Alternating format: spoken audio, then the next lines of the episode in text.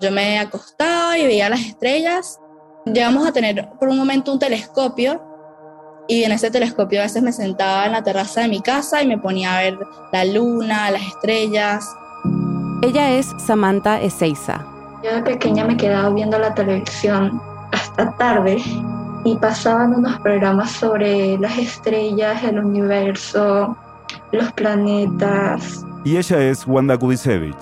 Desde ahí ya nació mi interés por la astrofísica, tendría yo 5 o 6 años. Las dos ahora tienen 15 años, estudian cuarto de bachillerato en Venezuela y desde muy pequeñas tienen una fascinación por el espacio. Pero no fue sino hasta hace un par de años, cuando ya eran adolescentes, que su interés por el espacio las llevó a una práctica poco común para chicos y chicas de su edad, la búsqueda de asteroides. Un asteroide es básicamente un planeta chiquito que está orbitando. No tiene una forma definida, o sea, no, no, va a ser una esfera perfecta como algún planeta y puede estar compuesto de diferentes materiales. La mayoría de los asteroides están en lo que se conoce como el cinturón de asteroides. Es una región entre Marte y Júpiter. Samantha y Wanda empezaron a buscarlos con una organización que se llama Órbita 130. Se enfoca en darle mentoría a niños y adolescentes venezolanos con altas capacidades. Esto de buscar asteroides es más sencillo de lo que se imaginan. Un programa de ciencia ciudadana auspiciado por la NASA le manda a órbita 130 un paquete de imágenes tomadas por un telescopio y las chicas las analizan usando una computadora y un software especial. Nosotros teníamos que primero abrir el programa que tarda bastante porque tienen que cargar la base de datos, después abrir las imágenes que nos mandan y después es literal ver las cuatro imágenes que nos mandan y ver qué se mueve. Tienes 72 horas para estudiar y analizar cada paquete porque si no ya se pierde el asteroide de la vista del telescopio y bueno, eso como y además los de otros equipos internacionalmente están revisando esos mismos paquetes que tú. Entonces, no quieres que alguien más encuentre el asteroide primero. A simple vista, las imágenes no son tan sencillas de analizar. Requieren mucha paciencia. Samantha y Wanda dicen que lo que se ve son como unos puntitos blancos y negros. Básicamente cuando se va la señal del televisor, que se ve todo como blanco y negro punticos, o sea, se ven puros punticos blanco y negro. Básicamente se ve así, lo que pasa es que hay unos punticos negros que son un poquito más grandes y que se mueven de, de otra forma. Un asteroide es el puntico negro que tú ves que se mueve en línea recta. Y por eso mismo tienes que verlo en tres imágenes como mínimo para poder reportarlo porque si no puede ser basura. Para reportarlo hay que escribir un informe. Un astrónomo revisa ese informe y si varios observadores en diferentes partes del mundo coinciden en que se trata de un nuevo objeto, se convierte en un descubrimiento provisional. Wanda descubrió su primer asteroide en 2019, cuando tenía 13 años. Es la venezolana más joven en descubrir uno. Lo llamaron asteroide 2019 SN23, pero después de un tiempo, Wanda podrá sugerir un nombre. Me acuerdo que mi papá quería que le pusiera Bereshit. Bereshit significa inicio en hebreo. Creo que es el primer libro de, la Torah. Y dijo que esto podía marcar como no comienzo en tu vida, que es el inicio de cosas más grandes. Y así fue, porque desde ese día, cuando Wanda ve el cielo, ya no lo ve de la misma manera. Sexta de noche, miraba el cielo y yo decía, ¿y eso de allá atrás? eso es un satélite. Y empezaba a calcularlo todo y por qué eso era así. Y ya no era ver el, cielo lindo y ya, sino que empezabas a pensar, y allá debería estar ese planeta. Y sí, mira, la luna es más grande de lo que se ve y tal, pero la Tierra es gigantesca. Y empezás a calcular el tamaño de las cosas y, bueno, no era el mismo cielo. Samantha, por su parte, después de varias campañas de búsqueda de asteroides, recibió una noticia. Me llegó un email vi que me dice certificado y me dice las siglas de IASC, que es lo de International Astronomical Search Collaboration. Y yo digo, bueno, no sé qué es esto, lo voy a abrir. Veo el diploma, veo que dice que el reconocimiento a mi nombre por haber descubierto el asteroide 2020 SF75 y yo me emocioné muchísimo. No sé qué estaba haciendo, yo sé que estaba acostada en el sofá, me paré, empecé a pegar gritos, llamé a todo el mundo, de, o de mi familia, tipo a mi mamá, a mi hermano y todos ellos los llamé y les, les dije la noticia. Yo dije, wow, ¿sabes? Hay algo en el espacio que no se ha descubierto y lo descubrí yo. Entonces me sentí como importante, me sentí especial, me sentí capaz como útil, me sentí como, o sea, estoy haciendo algo para el mundo, o sea, no solo para mí, para el planeta entero. Y me pareció, no sé, una experiencia muy linda, me sentí demasiado bien conmigo misma. Ese fue el primero de tres hallazgos de Samantha. Y para ella el cielo tampoco volvió a ser el mismo. De hecho, ahora tiene como meta dedicarse a estudiar el espacio.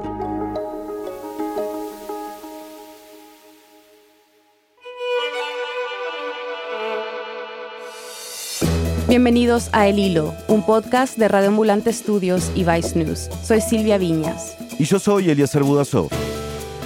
Para jóvenes como Samantha y Wanda y millones de otros alrededor del mundo, la semana pasada fue muy especial. La NASA nos sorprendió con las primeras imágenes del James Webb, el telescopio más poderoso del mundo. Hoy, una de sus ingenieras nos cuenta cómo funciona y lo que nos enseña sobre nosotros mismos y sobre el universo. Luego, una astrofísica chilena nos habla del estado de la astronomía en América Latina. Es 22 de julio de 2022.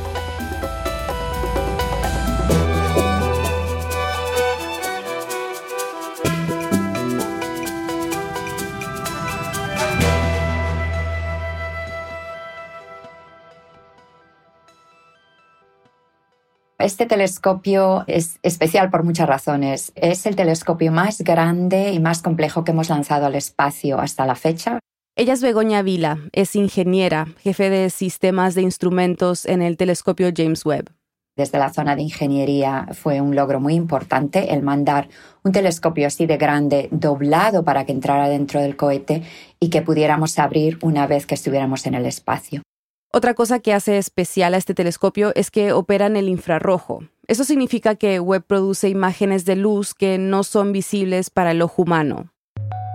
Este observatorio está diseñado para mirar hacia atrás en el tiempo, a las primeras galaxias y estrellas que se formaron en el universo. La luz de esos objetos ha estado viajando por billones de años hasta llegar a, verla ahora y durante ese tiempo, en un universo que se está estirando, esa luz se estira.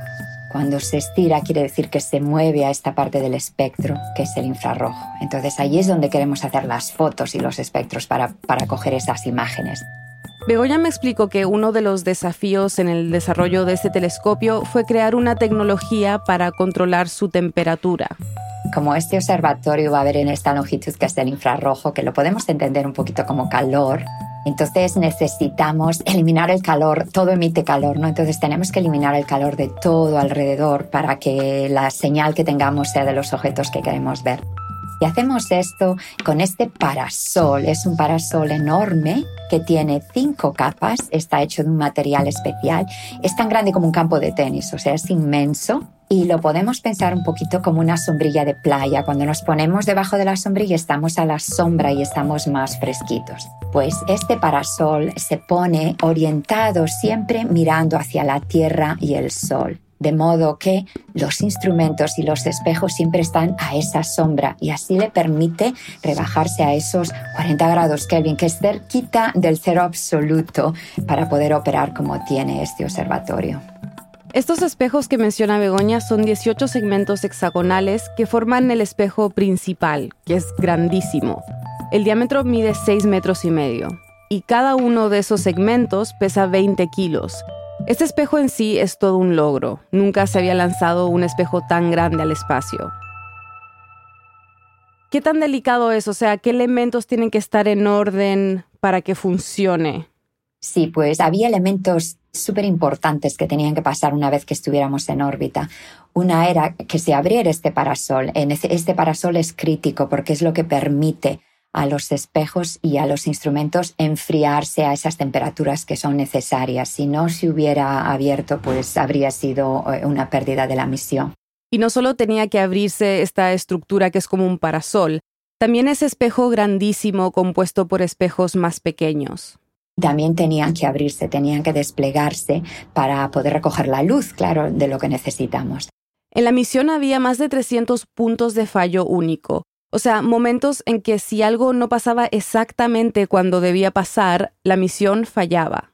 Después, claro, hubo otras partes muy importantes. Cuando hicimos la primera foto de una estrella, eh, nosotros tenemos 18 espejos individuales, veíamos 18 estrellas, cada espejo se comportaba como un espejo individual. Entonces hubo un proceso que ya lo habíamos practicado aquí en la Tierra de alinear esos espejos que tardamos casi dos meses en poner todas esas estrellas unas encima de otra y ponerlas bien enfocadas y con buena calidad.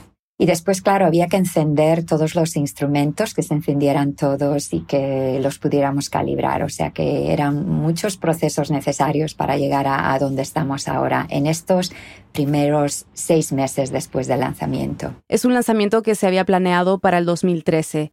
Una meta que, según Begoña, quizás fue demasiado optimista. En nuestro caso en particular, teníamos que desarrollar muchas tecnologías que en aquel momento no existían y había que realizar muchas pruebas en la Tierra para estar seguros de que todo iba a funcionar bien. Estamos a un millón y medio de kilómetros de la Tierra, cuatro veces la distancia de la Luna, y a diferencia de Hubble, que da vueltas a la Tierra y pudimos mandar astronautas para arreglarlo y para ponerle instrumentos nuevos, no podemos ir a reparar.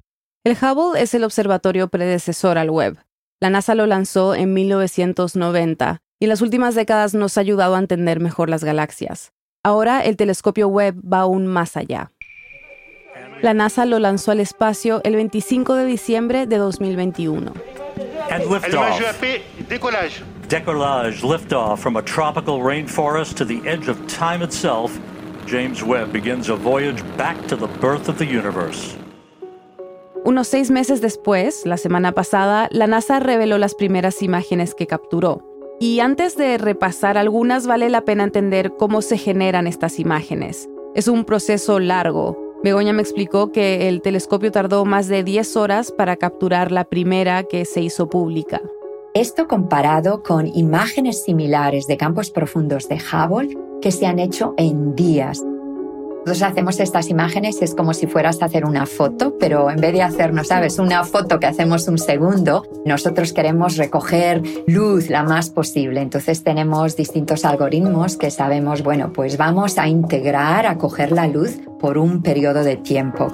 Y después esas imágenes se quedan grabadas a bordo, ¿no? En una grabadora y cuando hay contacto con la Tierra, que es dos veces al día por cuatro o seis horas, los datos vienen a la Tierra, bajan a la Tierra y entonces hay un proceso de calibración, de análisis, como se harían cuando nosotros sacamos una foto de que la queremos eh, comprobar que está bien y después ya se distribuyen. Este ha sido el caso con las imágenes que han revelado en los últimos días. El presidente Joe Biden presentó la primera. And now let's take a look at the very first image from this miraculous telescope. La que presentó el presidente Biden es el primer campo profundo. Seguro han visto esta imagen. Es la que tiene muchos puntos amarillos, naranjas, algunos más brillantes que otros. A primera vista la imagen podría parecer un cielo estrellado, pero en realidad son miles de galaxias.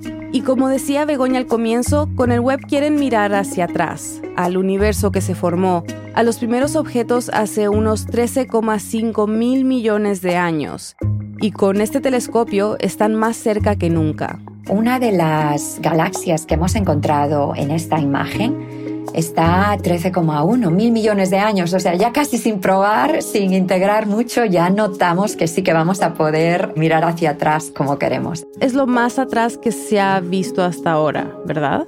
Sí, eh, es lo más atrás y eso es el, objetivo de Webb, ¿no? ¿Cómo eran esas primeras galaxias? ¿Cómo cambiaron para llegar a una galaxia en la que vivimos nosotros, ¿no? Este proceso de formación y evolución. Hay una imagen que es particularmente impresionante por su nivel de color y detalle, la de los precipicios cósmicos. En primer plano se ve lo que parece ser polvo entre naranja y marrón que forma como una nube. El fondo es azul con estrellas brillantes es la que muchas personas ya han puesto como su protector de pantalla. Es una cuna de estrellas, es donde nacen las estrellas. Se puede ver en la parte de arriba ya estrellas que ya han empezado a brillar y eh, se ve esa zona azul. Entonces la energía que generan estas estrellas hace que se empuje a ese polvo y gas que se puede ver en la parte de abajo, que es precisamente necesitamos ese polvo y ese gas para que se formen nuevas estrellas. Entonces esta como nube medio marrón, marrón clarito, amarilla, naranja, eso es gases y polvo que se van a convertir en estrellas? Efectivamente. Entonces aquí tenemos estrellas ya formadas, estrellas que están empezando a formarse, que aún no han empezado a quemar el hidrógeno, aún no están brillando. Y bueno, alrededor de, estas estrellas habla planetas, ¿no? Entonces una parte muy importante del web es el estudiar este nacimiento de estrellas, la evolución y la formación de planetas a su alrededor. Cuando se publicaron las imágenes del web, hubo una reacción global que alcanzó mucho más allá de la comunidad científica. Esta chulada de imagen nos muestra cómo se veía el Cumulus Max 0723 hace 4.600 millones de años. Wow. Oh my gosh. Wow. Quiero que veas esto, güey. Esta es una de las fotos tomadas por el telescopio espacial más grande y poderoso que ha existido. The first image from the James Webb Space Telescope. And here it is. Oh my God. Y esto apenas es el principio. ¿Cómo fue para ti verlas por primera vez? ¿Qué sentiste? ¿Cuál fue tu reacción? Bueno, eh, eh, súper emocionada. Yo creo que estábamos todos. Yo llevo trabajando en este observatorio desde más de 15 años y participé no solo en las pruebas en la Tierra, pero también en el periodo de comisión y sabíamos que habíamos hecho, sabíamos que los datos se habían recogido, ¿no? que las habíamos observado y estábamos todos ilusionados de verlas y yo creo cualquiera de ellas excede nuestras expectativas. Entonces es una emoción, un, un sentimiento súper especial eh, ese día de verlas oficialmente y, bueno, saber que todo ha merecido la pena y que realmente va a ser un, un telescopio increíble. Es como contagioso esa emoción que sienten ustedes, ¿no? Pero para los que no somos astrónomos, que también es súper emocionante, pero la pregunta que nos hacemos es, bueno, ¿de qué nos sirve conocer esto, ¿no? Eh, ¿De qué nos sirve saber tanto de nuestro universo o poder viajar en el tiempo eh, a tanto, tanto tiempo atrás. Sí, bueno, yo creo que todos un poquito como humanos, yo creo que somos todos exploradores y queremos aprender, ¿no? Tanto de, lo, de nosotros mismos, de nuestro cuerpo, de la Tierra, pero también del mundo a nuestro alrededor. Creo que queremos saber cómo hemos llegado hasta aquí, y a lo largo, si miras la astronomía a lo largo de la historia, no sabes, desde el momento inicial donde pensábamos que todo daba vuelta a nuestro alrededor hasta que supimos que no, que nosotros dábamos la vuelta alrededor del Sol, a aprender los objetos que hay en nuestro sistema solar y que hay billones de galaxias. Yo creo que una parte es esta ansia humana de conocimiento, pero después esta exploración espacial trae un montón de cosas que usamos en la Tierra, en nuestro día a día y que pasan desapercibidas, como la tecnología detrás del GPS y de nuestros celulares montones de ejemplos que usamos no lo asociamos de que se tuvieron que desarrollar para otros propósitos. Por ejemplo, una de las cosas que he mencionado, alineamos estos espejos del web, pues ese proceso se utiliza para esta cirugía LASIK que nos, nos permite alinear un poco nuestros ojos. Entonces hay muchos conocimientos que nos benefician a todos en la Tierra y aparte de eso, bueno, pues este ansia de conocer, ¿no? Este ansia de saber cómo llegamos aquí y vete tú a saber en el futuro donde podamos viajar y que esa generación mire para atrás y diga, bueno, pues así fue como empezó todo, ¿no? Las generaciones nuevas son las que van a poder observar y aprender un montón de cosas del universo. Entonces, muchos jóvenes astrónomos se beneficiarán de este telescopio. Después de la pausa, ¿cuál es el estado de la astronomía en América Latina? Ya volvemos. Hola, soy Mariana Zúñiga, periodista y productora de El Hilo. Si quieres profundizar sobre uno de los muchos aportes que la ciencia latinoamericana ha hecho a la astronomía, te invito a escuchar nuestro episodio número 37, Puerto Rico y el colapso de Arecibo. En él conocerás el importante testimonio de la científica Luisa Fernanda Zambrano Marín, quien nos contó qué significa la pérdida de un radiotelescopio que por casi 60 años fue un símbolo de la curiosidad humana hacia el espacio y un orgullo para la isla. Búscalo en el hilo.audio, diagonal, episodios. Hola, soy Bruno Celsa, fact-checker de El Hilo. Para este episodio que estás escuchando generamos 119 notas de verificación Una de las cosas más interesantes que sucedieron fue haber descubierto todo el contenido de divulgación que la NASA tiene en su página web, con explicaciones tanto para adultos como para niños sobre diferentes fenómenos. Hacemos visible este proceso para que sepas que en cada episodio trabajamos duro para que recibas la información más amigable, clara y precisa sobre los temas que tratamos. Puedes escribirnos por redes sociales en arroba el podcast en Twitter o Instagram si hay algún dato que te interese comprender de forma más profunda, así buscaremos la manera de incorporarlo para tu escucha. Muchas gracias por escucharnos.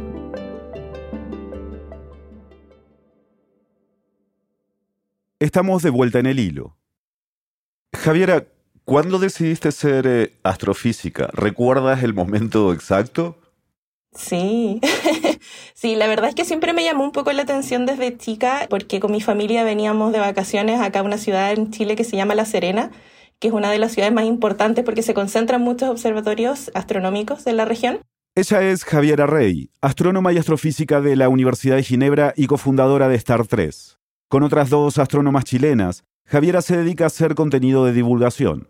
Publican artículos y videos que explican de forma sencilla conceptos que usualmente no son tan fáciles de entender para los que no conocen de astronomía. Pero el momento que marcó más la decisión eh, fue cuando yo estaba en octavo básico acá en Chile, que deben haber sido como a los 13, 14 años, algo así. Y me tocó hacer una presentación de un tema libre y en ese tiempo se hablaba mucho de una misión que era la Cassini-Huygens, que fue una misión que fue a visitar Saturno. Ahora, en una audaz órbita en espiral, la nave espacial Cassini rozará el corazón de Saturno y cuando leí de qué se trataba y lo que querían buscar y un poco que querían estudiar, una de las lunas de Saturno que se llama Titán y ver un poco cómo podría haber sido la Tierra en sus inicios, ahí yo quedé enamorada de la astronomía y empecé seriamente a buscar dónde la podía estudiar y todo de forma más profesional. Para el 2003, cuando Javiera salió del colegio, en Chile había dos universidades que ofrecían astronomía como carrera de pregrado. En ese sentido, tuvo más suerte que generaciones anteriores, pero el camino no fue nada fácil. La verdad es que fue difícil. Creo que mi primer error, y varias colegas me han comentado lo mismo, fue que nos gustaba la astronomía, pero nunca nos dedicamos a ver qué hace un astrónomo o una astrónoma, de qué se trata la carrera, qué ramos son los que se dictan. Entonces estábamos muy enfocadas en sí, nos gusta la astronomía y uno llega después a estudiarla y se da cuenta que es mucha matemática, es mucha física y es una carrera que requiere esfuerzo. Y yo la primera vez que la estudié no me fue bien. Estuve en la Universidad Católica de Chile. Estuve dos años y me tuve que retirar porque no, no tuve los resultados académicos que necesitaba. Y después decidí intentar de nuevo. y la segunda vez sí funcionó. Ahí estudié en mi ciudad natal, en Valparaíso.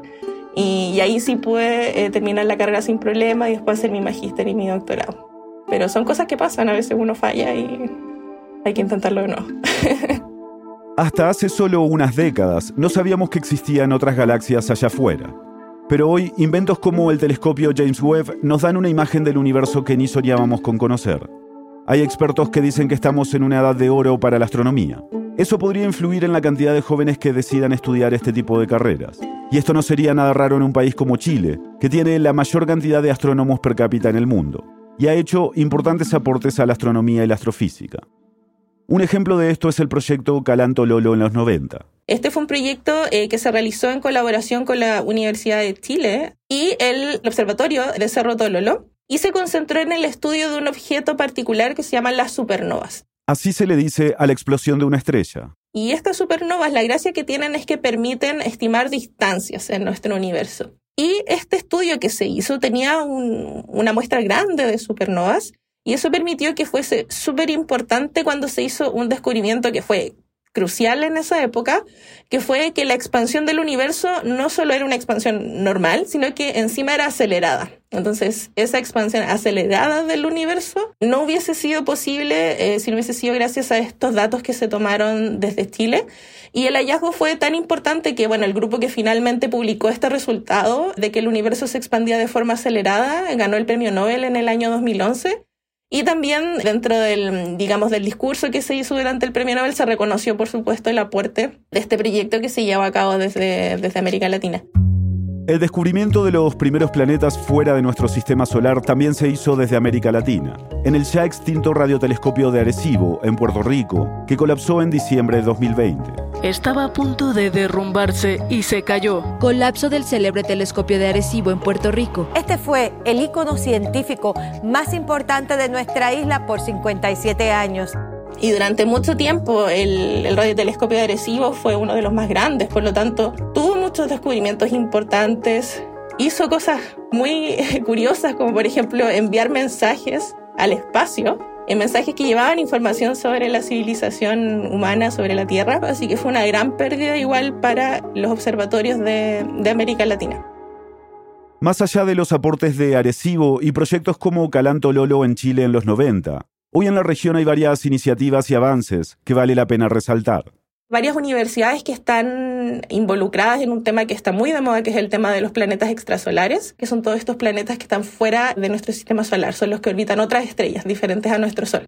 Se han descubierto miles de estos planetas extrasolares y el Instituto de Astronomía de la Universidad Nacional Autónoma de México ha contribuido en algunos de estos descubrimientos. En Chile también se da este estudio. He conocido gente de Brasil también que ha participado en este tipo de, ciencias. Y también vi que están trabajando en temas un poco más grandes como son las galaxias. Hay una especie de, mm, mapeo, de muestreo eh, que busca galaxias cercanas que se llama MANGA. Y también ahí está participando un grupo mexicano. Y en el caso eh, de Argentina también, con sus observaciones han podido aportar a un montón de áreas y una que me llamó la atención fue estudiar cometas. En el Observatorio Félix Aguilar, ubicado en la provincia de San Juan, han descubierto seis cometas. El más reciente fue el cometa Master, en el 2020. Los cometas son de los fenómenos astronómicos que más estudian. Están compuestos por gases y polvos que se condensaron hace 5.000 millones de años, cuando se formó el sistema solar. Son objetos primitivos y por eso es importante estudiarlos.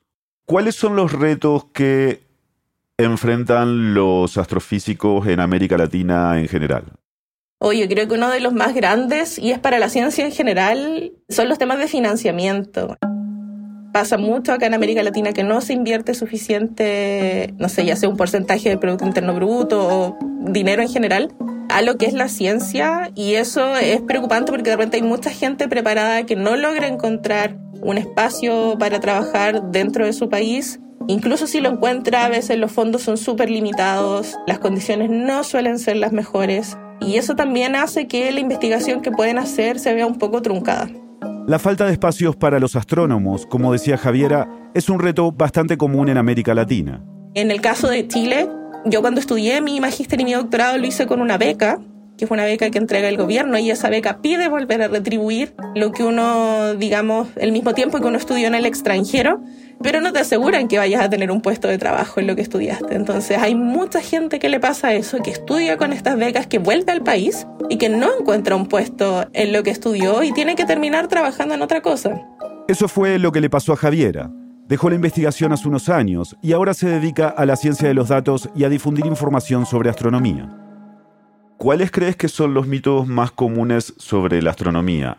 Hay muchas cosas que han salido, sobre todo con el tema, por ejemplo, de los asteroides. De repente, cuando los asteroides están relativamente cerca, la NASA tiene una clasificación que se llaman asteroides potencialmente peligrosos y pasa mucho que la gente piensa que eso es que va a chocar con la Tierra. Un asteroide potencialmente peligroso se acerca a la Tierra. Ha ocurrido antes en la historia de la Tierra y podría volver a ocurrir. Por su magnitud y la cercanía a la Tierra, podría amenazar el planeta. Entonces se ve de repente en los medios una foto bien catastrófica con, un asteroide chocando con la Tierra. Y eso pasa bastante seguido y hay que estar desmitificando porque es algo que a la gente le preocupa y eso a mí, no sé, me, me da mucha pena porque la astronomía es algo tan lindo que no me gusta que la gente se asuste porque sí. Entonces hay que invertir tiempo en eso también. Argentina y Chile han sido testigos de un avistamiento increíble.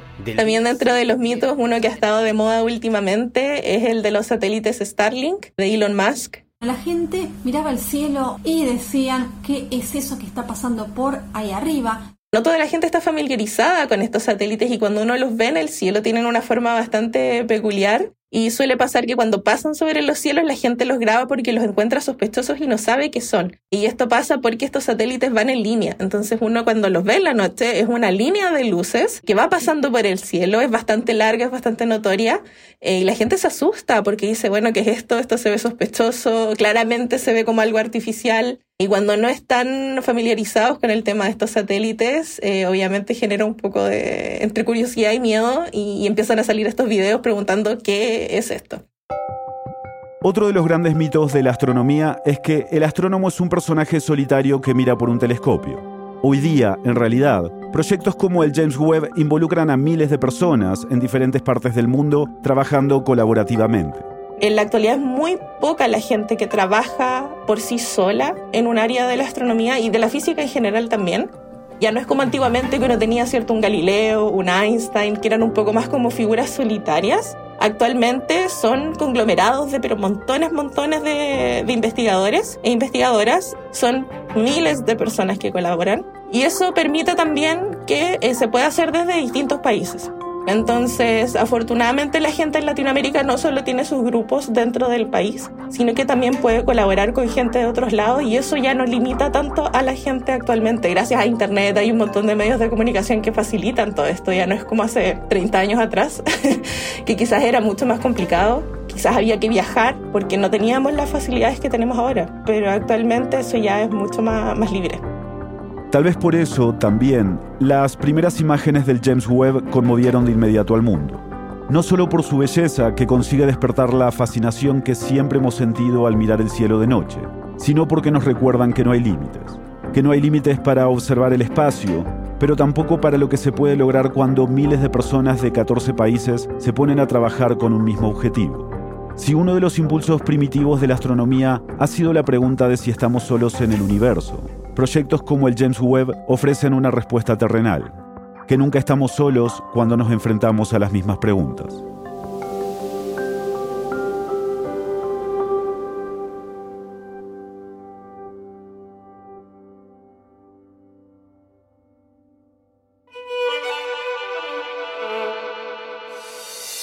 Este episodio fue producido por mí, Mariana Zúñiga y por Inés Renick. Queremos agradecer a Lisette Arevalo. Ella entrevistó a Samantha Ezeiza y a Wanda Kudisevic. El episodio fue editado por Silvia Viñas, Daniel Alarcón y Eliezer Budasov. Bruno Celsa y Desiree Yepes hicieron el fact-checking. La mezcla y el diseño de sonido son de Elías González, con música de él, Andrés Aspiri y Remy Lozano. El resto del equipo de El Hilo incluye a Daniela Cruzat, Denise Márquez, Samantha Proaño, Paola Leán, Elsa Liliana Ulloa y Camilo Jiménez Santofimio. Daniel Alarcón es nuestro director editorial. Carolina Guerrero es la CEO de Radioambulante Studios. Nuestro tema musical lo compuso Pauchi Sasaki. El Hilo es un podcast de Radioambulante Studios y Vice News. Gracias a quienes se han unido de ambulantes, nuestras membresías. Dependemos de miembros como ustedes para garantizar el tipo de periodismo que hacemos en el hilo. Si este podcast te ayuda a entender mejor lo que ocurre en América Latina, considera hacer una donación hoy. Sin importar el monto, tu contribución nos ayudará a garantizar nuestro periodismo riguroso e independiente. Súmate tú también en el hilo.audio slash apóyanos. Muchas gracias. Y para estar al tanto de las noticias más importantes de la región y de cómo se desarrollan esta y otras historias que cubrimos, síguenos en nuestras redes sociales. En Twitter y en Instagram nos encuentras como El Hilo Podcast. Gracias por escuchar.